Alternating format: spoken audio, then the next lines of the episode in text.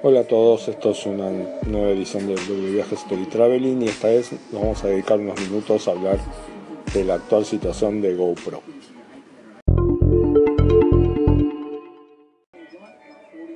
Ya desde principio de 2016 la situación de GoPro no pintaba demasiado bien, pero en aquel momento habían logrado remontar un poco la situación a partir del éxito de la versión 5 de la cámara que, que vendió bastante bien y que ayudó que los ingresos de la compañía mejorarán sustancialmente. El otro punto fue el recorte en costos, particularmente a partir de los despidos que hubo en la plantilla de la compañía. A partir de ahí comenzaron a aparecer una serie de novedades. La primera fue el lanzamiento de un dron llamado Karma, el desarrollo además de la GoPro 6 que salió hacia fines del año pasado y de la cámara 360, la GoPro Fusion que en estos días se está comenzando a distribuir. No podemos decir mucho de la Fusion todavía porque el lanzamiento es relativamente reciente y no tenemos muchos números para juzgar, pero sí podemos hablar de la GoPro 6, que la verdad no tuvo buenas ventas, o al menos no tuvo las ventas tan buenas como se esperaba. De hecho, GoPro acaba de anunciar que el precio se va a reducir de 3.99 a, a 3.99, estaba a 4.99, o sea, baja 100 dólares con respecto al momento del lanzamiento. Y eso tiene que ver en principio con el hecho de que la competencia en el tema de cámaras de acción es enorme, hay un montón de opciones económicas en los portales chinos, todas ellas con menos funcionalidades que la GoPro, pero como cuestan 3 a 4 veces menos e incluso 5 o 6 veces menos, los consumidores ven que hay bastantes opciones y no se siente muy atraído por una cámara que tiene un precio de 500 dólares y que básicamente se usa como una cámara de acción. Así que GoPro no le quedó otra que comenzar a bajar el precio para ver en qué punto se puede disparar la demanda. Pero el gran problema de GoPro en realidad está en otro lado. Está en la línea de drones Karma, que ya arrancaron mal el año pasado, de entrada tuvieron varios problemas, el principal fue que tuvieron que ser retirados durante varios meses porque tenían un problema eléctrico, dejaban de funcionar y caían al suelo de repente, lo cual obviamente era extremadamente peligroso. Aunque en un principio GoPro había trabajado con DJI, que es el principal productor hoy de drones profesionales, luego optó por tomar su propio camino y esto es probablemente una de las razones por las cuales finalmente Karma fracasó y que es que DJI muy pocos días después del lanzamiento de Karma optó por lanzar el Mavic, que es un dron más pequeño y completo, que filma en 4K y que tuvo muy buenas críticas y eso afectó mucho las ventas de Karma. De hecho, Karma salió 800 dólares por unidad, el precio no era excesivamente impactante y encima el tamaño era mayor que el del de dron de DJI.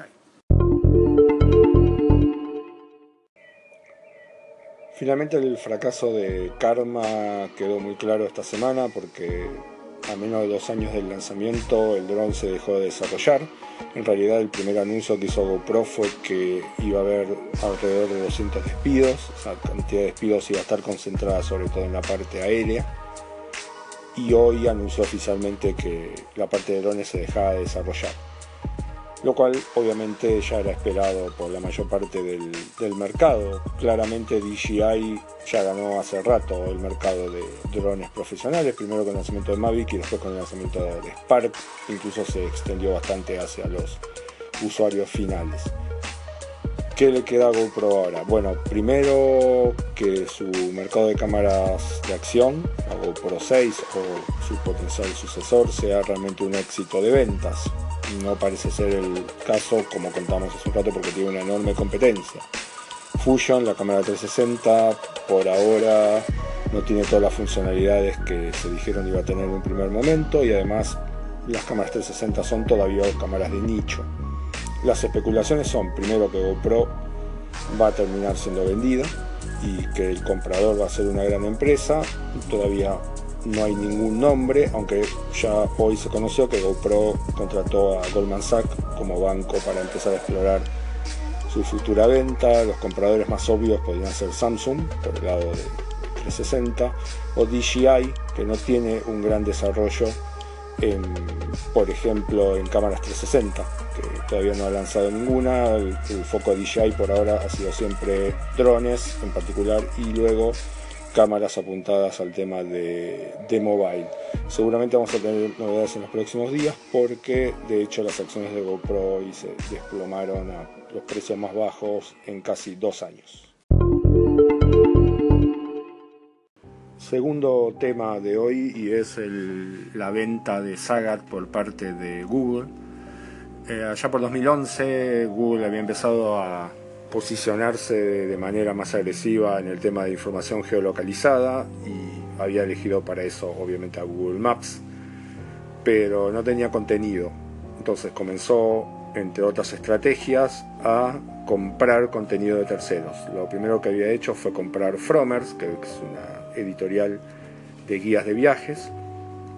Una vez que usó el contenido de las guías de Fromers, en 2013 optó directamente por venderle nuevamente la marca a Arthur Fromer, el fundador de la empresa, para que pudiera volver a editar guías en papel y otro tipo de materiales editoriales. Obviamente no ya en la parte digital.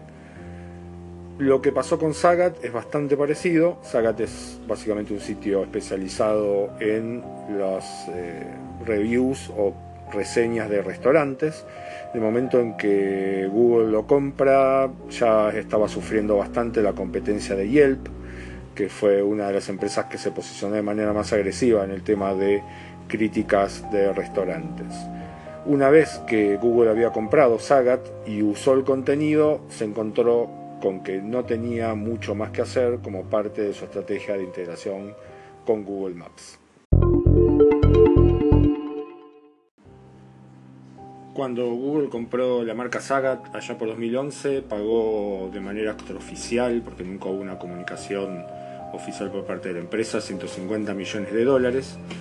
Originalmente los dueños de Sagat querían más, querían 200 millones, pero como contamos hace un rato, ya venían perdiendo mercado frente a Yelp, así que finalmente el precio que obtuvieron fue un poco menor. Ahora bien, al igual que pasó con Fromers, una vez que Google incorporó la información o el contenido de Sagat dentro de Google Maps se encontró primero que tenía que sostener un nuevo sitio, que era el sitio de Sagat, con la misma parte del equipo de Google Maps. Segundo es que el sitio trae menos visitantes que hace seis años atrás, con lo cual tenían que comenzar a pensar una nueva estrategia para poder enfrentar sobre todo a Facebook, que es el que está creciendo más en ese tema, y TripAdvisor, que es probablemente uno de los que viene intentando extenderse TripAdvisor es muy fuerte en hoteles, pero en restaurantes ya tiene una presencia bastante interesante, sobre todo para los turistas. ¿Qué es lo que está pasando ahora? Bueno, Google ha encargado un banco la venta directamente de la marca Sagat para que pueda ocuparse un nuevo dueño de editar las guías de restaurantes, que son un clásico y que son muy vendidas, y además comenzar a incorporar nuevo material en el sitio sin necesidad de distraer parte de su equipo de Google Maps. Por cierto, Google Maps va a seguir con las estrategias que tiene actualmente, en particular con el tema de la construcción de comunidad.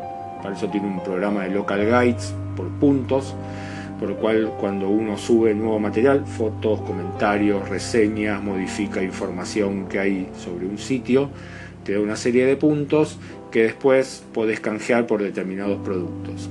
Les ha ido también en los últimos años que los beneficios de tener puntos en Google Local Guides es cada vez menor. Alguna vez dieron almacenamiento en Google Drive o incluso algunos meses gratis en Google Play Music, pero en los últimos tiempos directamente los premios más bien tienen que ver con los puntajes más altos, las escalas más altas, las 9 y 10, para poder asistir a distintos tipos de eventos organizados por la empresa.